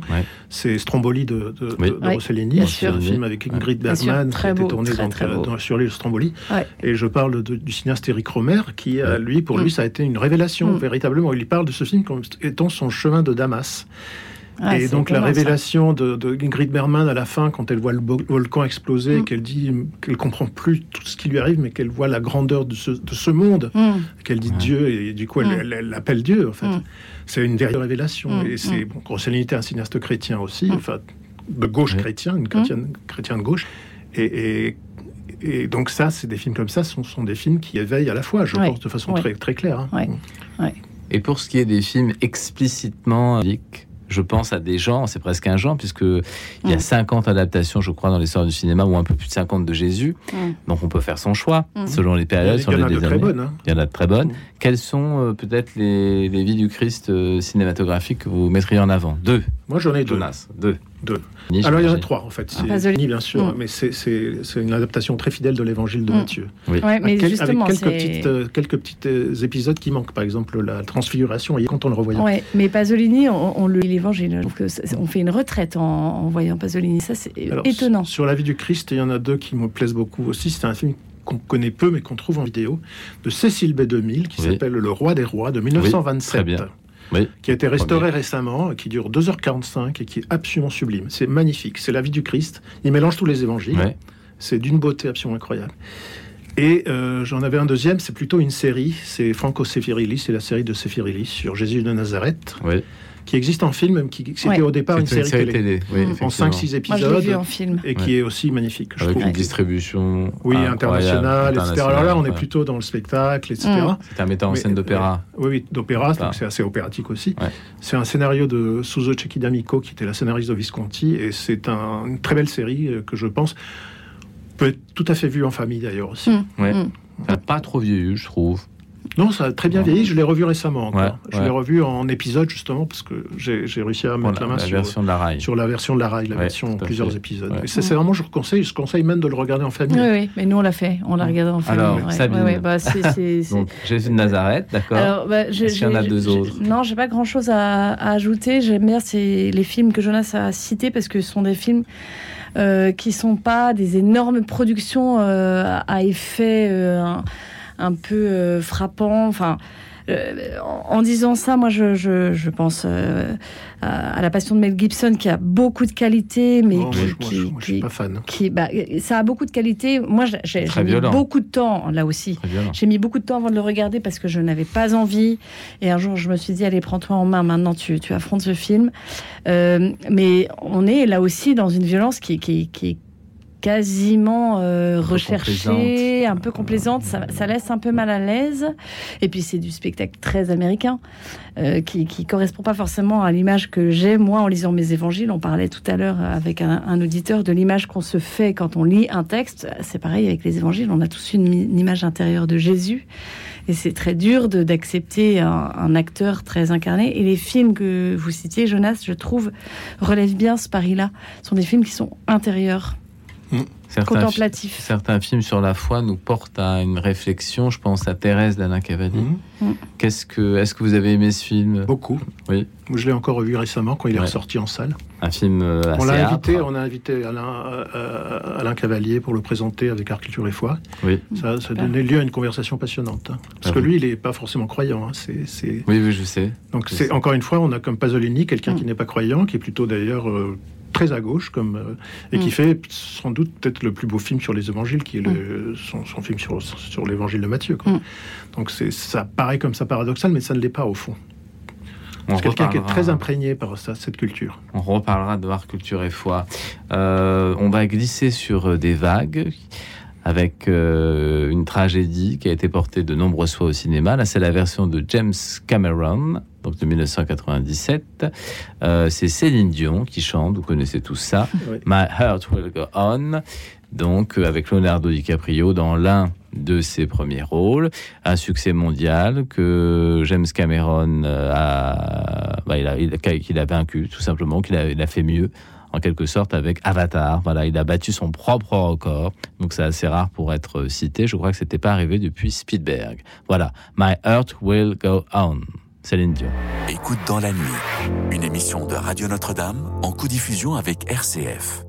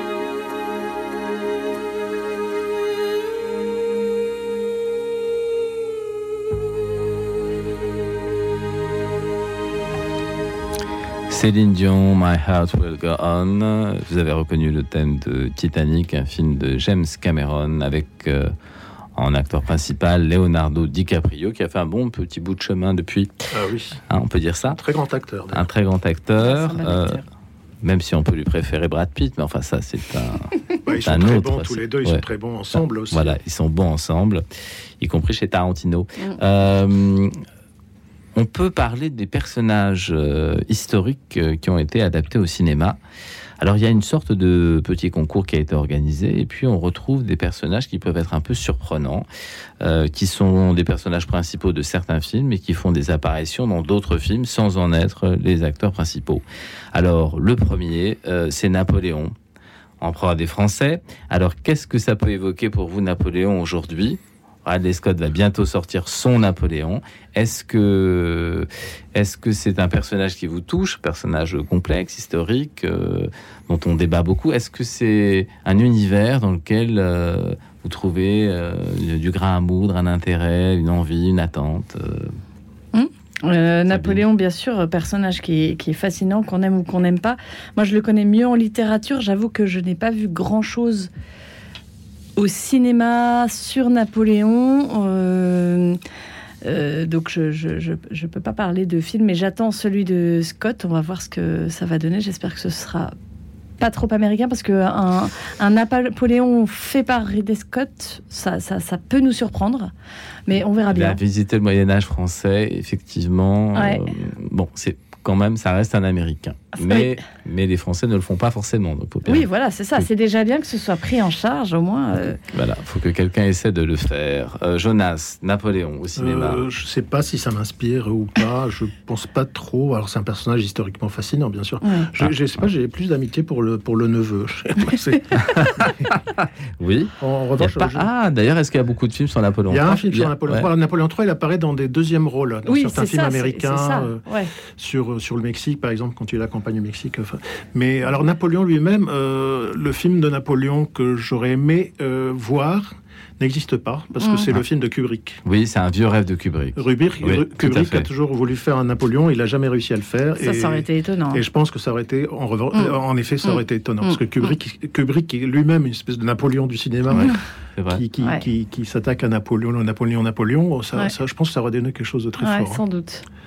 Après, c'est un personnage euh, évidemment historique euh, avec euh, tout ce qu'il a du bon, de bon et de mauvais. Hein. Enfin, je veux dire, c'est. pour ça que c'est un bon, bon, sujet de film. Donc, on verra ce qu'on fait Scott, parce que j'ai peur justement que ce soit assez, assez bidimensionnel. on va moi aussi. Ouais. ouais. Alors, on se, souvient que Sacha Guitry avait fait un Bonaparte et un Napoléon, donc un diptyque avec Raymond Pellegrin qui, est bien, et Daniel Gédin, Bonaparte.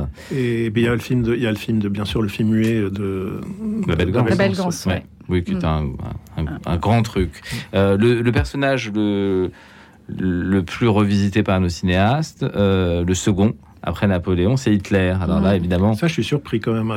il est présent dans le film. 72 mais parce que Hitler, c'est aussi un personnage fascinant dans, dans le mal, mais c'est quand même. Moi, je comprends que un cinéaste veuille s'attaquer à ce personnage-là parce que euh, c'est le mal incarné. Donc il y a vraiment des choses à, en dire. Moi, le, je pense que la dernière fois que j'ai vu un film sur Hitler en tant que vraiment personnage central, c'était La Chute, qui fait froid dans le dos. C'est vraiment un, film où on, rentre... Très belle performance d'acteur. Extraordinaire. D'ailleurs, il était très mal à l'aise, l'acteur allemand qui jouait Hitler, parce qu'il disait, est-ce qu'on va croire que ensuite euh, Hitler comme personnage a déteint sur moi et il disait qu'il avait dû faire un gros travail pour euh, montrer qu'il il, n'adhérait pas à son personnage et qu'il prenait des distances.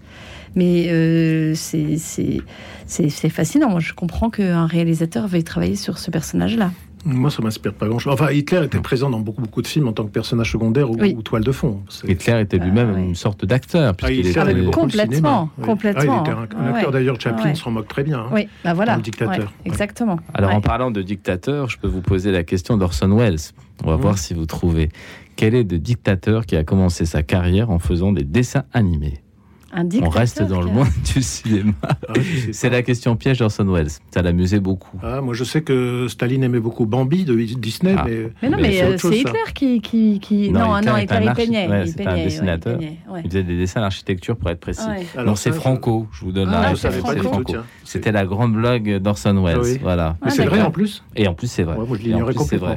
Jamais, je me suis jamais vraiment pensé. C'est le côté mignon de Franco. Oui, on peut dire ça. Alors, dans le côté mignon, il y a Jésus, bien sûr. Pas forcément que mignon, mais c'est le troisième personnage historique. Et ça n'est que le troisième. Et ça n'est que le troisième. Après, on continue, on continue régulièrement de faire des choses. Euh, notamment à la télévision, peut-être parfois plus à la télévision qu'au cinéma. Et des séries, euh, parce qu'il y a actuellement euh, Chosen, là. Chosen, par exemple. Et puis, on croise Abraham Lincoln, mm. Louis XIV, Cléopâtre, Jeanne d'Arc, Lénine et même Jesse James.